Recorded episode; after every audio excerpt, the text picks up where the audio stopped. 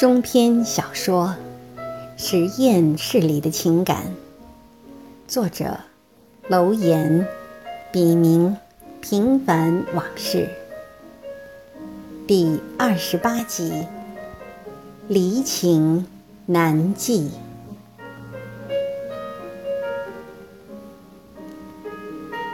七言彷徨。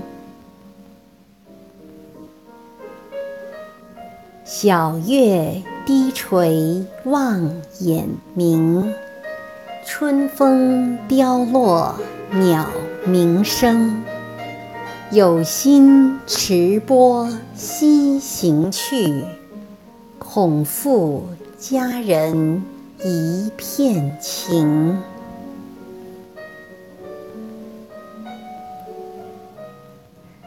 爱情真是件很奇妙的事情。它可以让人的精神面貌焕然一新，让人变得充实丰富，让男人变得睿智有责任感，让女人变得年轻和美丽，同时也能让人患得患失，在自信和不自信中摇摆不定，在自我营造出的炼狱中重生或毁灭。平虽然和老马之间真正的爱情貌似才刚刚开始，但在精神层面上，两人已经历了种种前所未有的感情磨合，还有就是那些被世俗和所谓文明定义的好与坏的历练。回到公寓，躺在床上的平。用了整晚的时间审视自己与老马之间的感情，尽量客观地甄别其爱情的纯洁度和真实性，得出的答案竟使他意兴阑珊，即他的真心实意对老马的三心二意和模棱两可。一念至此，让平感到阵阵悲哀。此刻的他。就像一个在黑夜中追求光明的人，却看不到曙光和希望，而原本目标明确的前途旋即又变得扑朔迷离，充满了不确定性。直到第二天上班时，平还觉得神志恍惚，未能完全摆脱那些似是而非的悖论以及是非对错的纠缠，而彻底。回到现实生活中来，老马的心境则正好相反，他感到满足、充实，并深深沉浸在对美好未来的无限憧憬中。吃早饭时，他简单和妻子说了下回国的事，妻子并未多问。许是对老马这种突如其来的出差方式早已习以为常，再者，他也真没兴趣知道什么。老马又问了问孩子的情况，得到的答复一如既往的雷同，了然无趣。老马一到实验室，就让秘书通知全体人员到公共会议室里开会。会上，老马耐心地听完了每个人的汇报和今后的工作打算，然后才就大家各自提出或存在的问题一一做了回应。最后，又把他回国这段时间需要做的事情按轻重缓急逐一落实。散会时，秘书把校方给陆院长等人的邀请函和机票。一并交给了老马。老马进了自己的办公室，就再没出来。午饭都是让平买来吃的。他甚至打破了自己长期坚持的中午听讲座的习惯。直到他把手边的一切，包括那些积压了很久、现在又必须马上处理的事情，一一处理完毕，才如释重负的。走出办公室，老马看了看手上的表，已经是晚上六点半了。许是放松的原因，他突然察觉到强烈的饥饿感，但一想到家里平时全是素菜的晚饭，就迟疑起来。正当他边走边为是否去中国城吃东西而犹豫时，却无意间发现平正在靠电梯的休息大厅里坐着，便立即招呼他：“平，你怎么还没回去？”平见老马出来，立即起身相迎，而对老马的突然提问，显然有些猝不及防，迟疑了一下，才所问非所答地反问道：“你忙完了，还需要我做些什么吗？”“哦，但，对了，我走后实验室就交给你了。”“好的，这我就放心了。”你今晚还有其他事吗？老马见平欲言又止，明知故问道：“没有。”那好，走，我们去中国城吃东西。惊喜的目光流星般从平的眼里划过，一种前所未有的满足感写满了他那张纯美。精致又楚楚可怜的鹅蛋脸，看得老马不觉动了恻隐之心。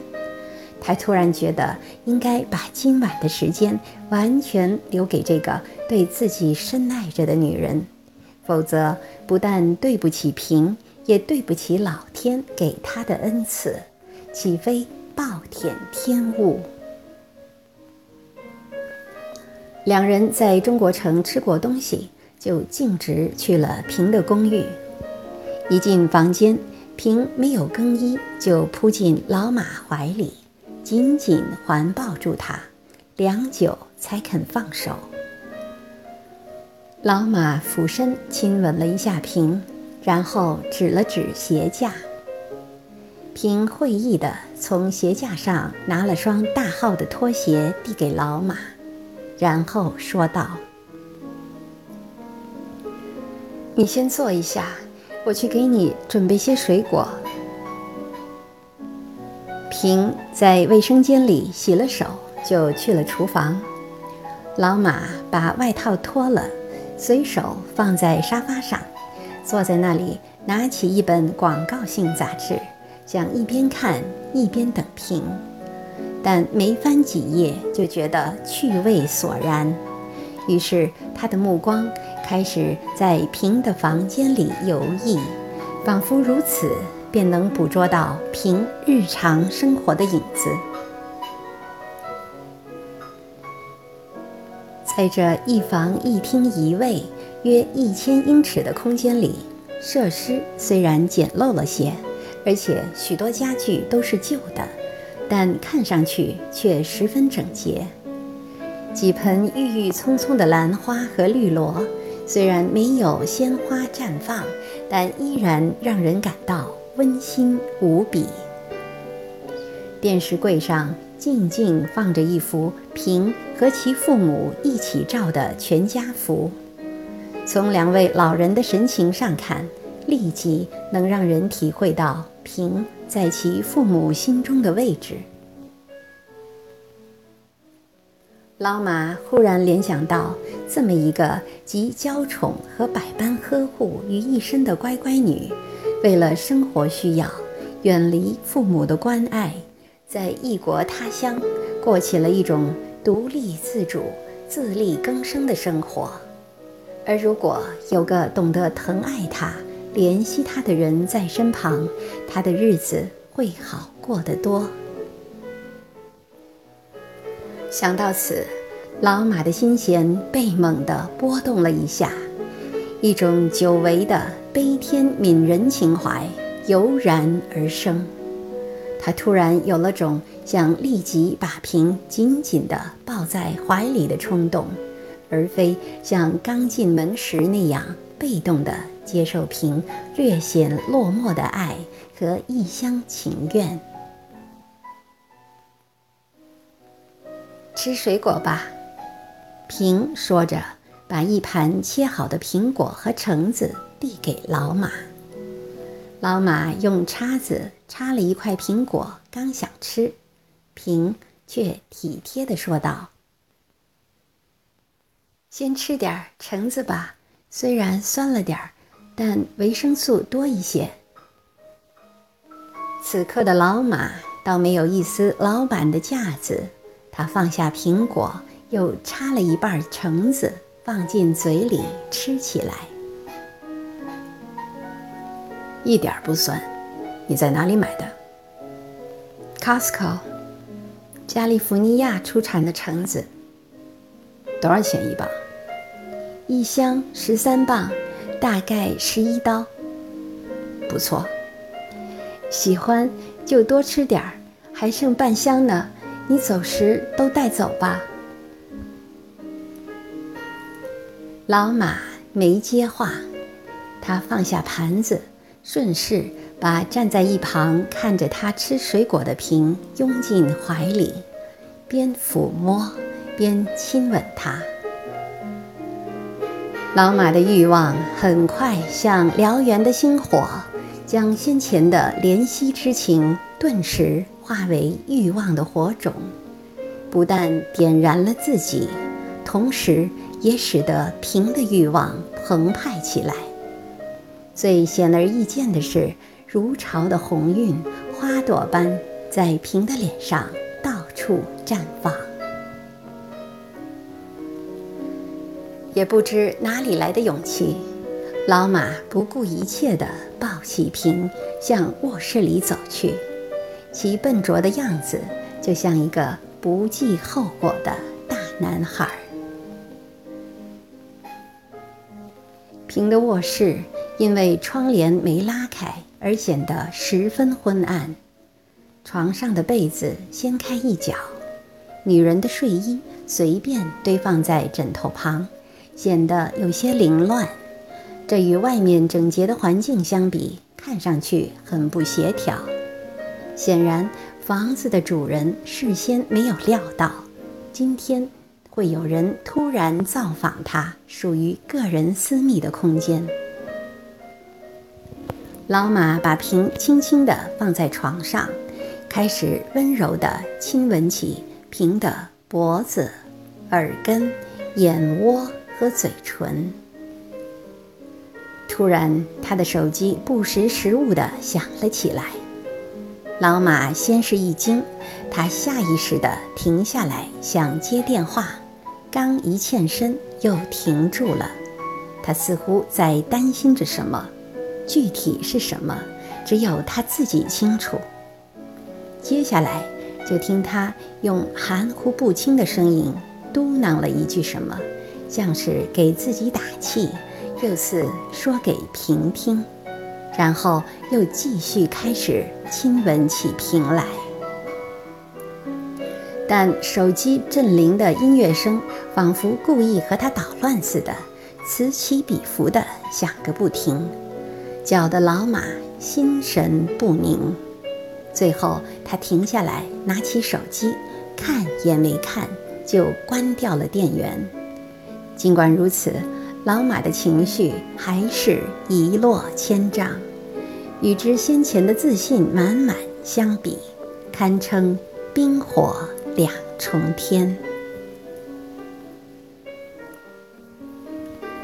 显然，此时的老马已不在状况，房间里的气氛顿时有些尴尬。这自然逃不过原本就善解人意的平的眼睛。他冲老马莞尔一笑，从床上起来，并温柔地亲了老马一下，然后轻声说道：“时间还早，你上床先休息一下，我去冲个澡就来。”嗯。平没想到老马这么爽快就答应了，激动的又回过身来亲了老马一下。然后背对着老马，开始一件件的脱衣服。当他脱的只剩下内衣时，美妙绝伦的胴体便一览无余地呈现在老马的眼前，顿时让他热血奔张，不能自已。目送平进到淋浴间里的老马，再也抑制不住席卷而来的欲望狂潮，迅速将全身衣服除去，迫不及待地跟了进去。啊！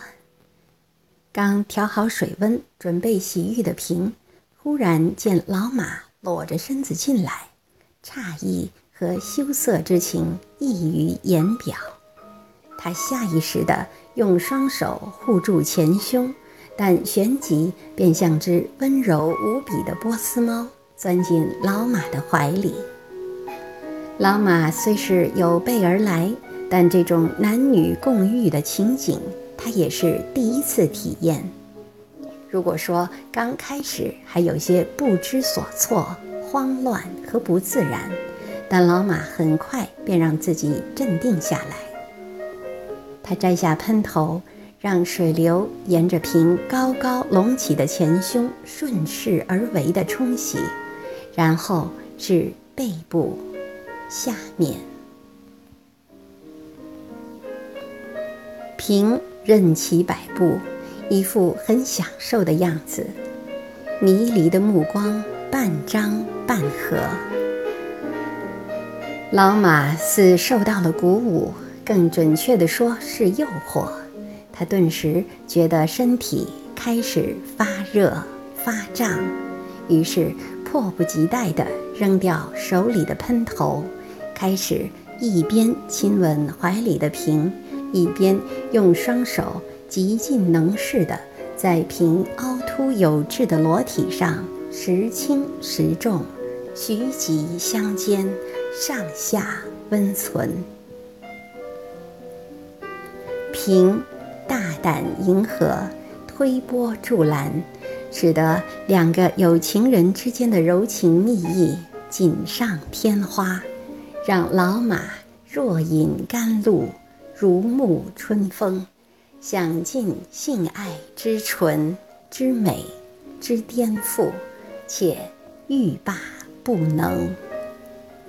两人自然默契的做爱方式，就像芭蕾舞剧《天鹅湖》中的双人舞，美轮美奂，天衣无缝，在方寸大小的空间里。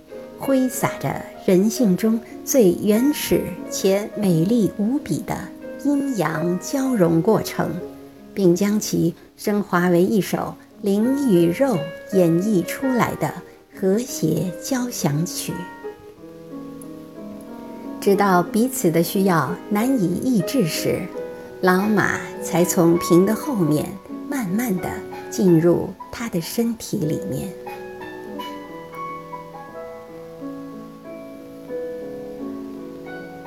平帮老马把身子擦干，让他先去床上休息一下，自己照了照镜子，又迅速把头发吹干，因为他依稀记得老马说过，他不喜欢和头发湿漉漉的女人亲近，然后才再次钻进被子里，紧挨着老马，安静地躺在一旁。老马伸手再次把瓶揽进怀里，两人又缠绵温存起来。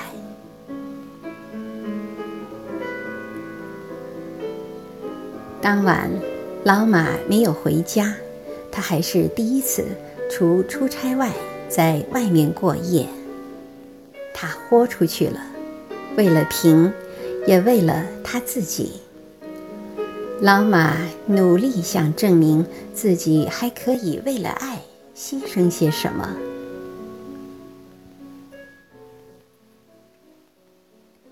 好的性爱是一副良药，不但能让人缓解压力、精神焕发，而且还能让女人更美丽，男人更骄傲。尤其对那些本就是性情中人的人而言，不但让其有了飞蛾扑火般的决绝，而且胆大妄为，藐视一切。